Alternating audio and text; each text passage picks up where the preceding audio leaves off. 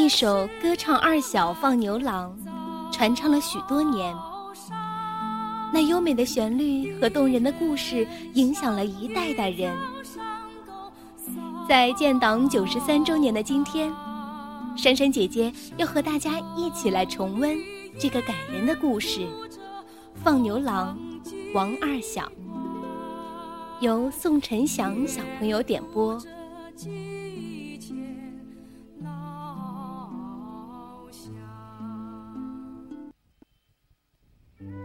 河北涞源的一个小山村，村头那座破旧的草房里，住着王二小一家。十一岁的二小是个放牛娃。一九四三年的一天，一声震天动地的巨响，鬼子的炮弹落到了二小的家里。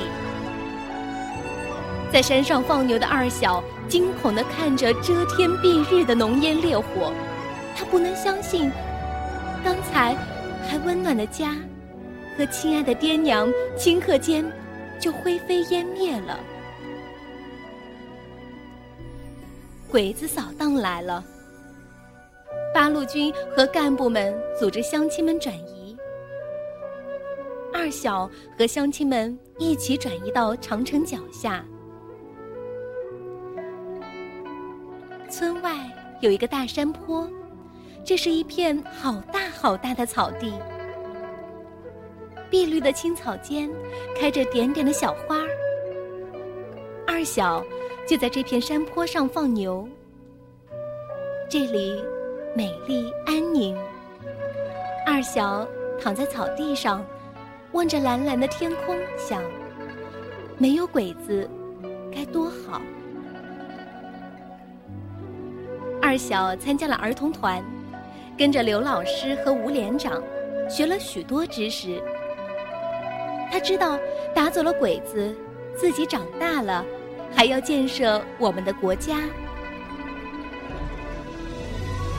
鬼子的大扫荡又要开始了。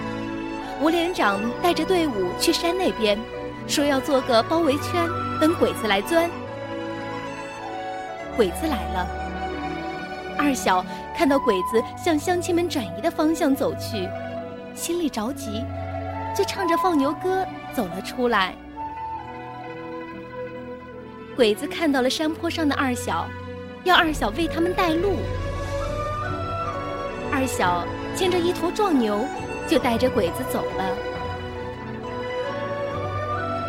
二小领着鬼子在山里转圈儿，狡猾的鬼子起了疑心。鬼子头拔出战刀威胁二小，二小心里很镇定，却装出害怕的样子，对鬼子说：“嗯，那边那边有条路，穿过去就能找到八路了。”鬼子说：“你撒谎，你想骗皇军。”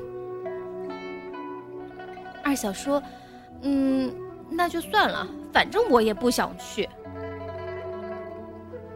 鬼子相信了二小，就跟着他走了。到了八路军埋伏的山沟，二小机灵的从沟边往山上跑。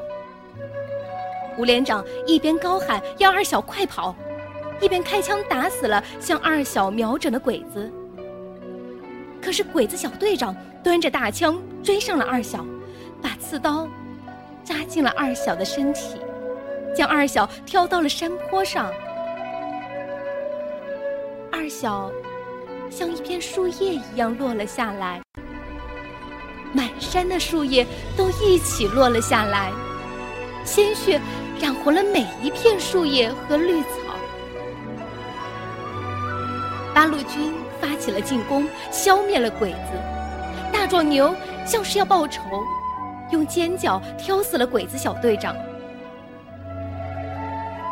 乡亲们把二小放到担架上，吴连长喊着二小，乡亲们也喊着二小，可是二小安详的闭着眼睛，他再也听不到了。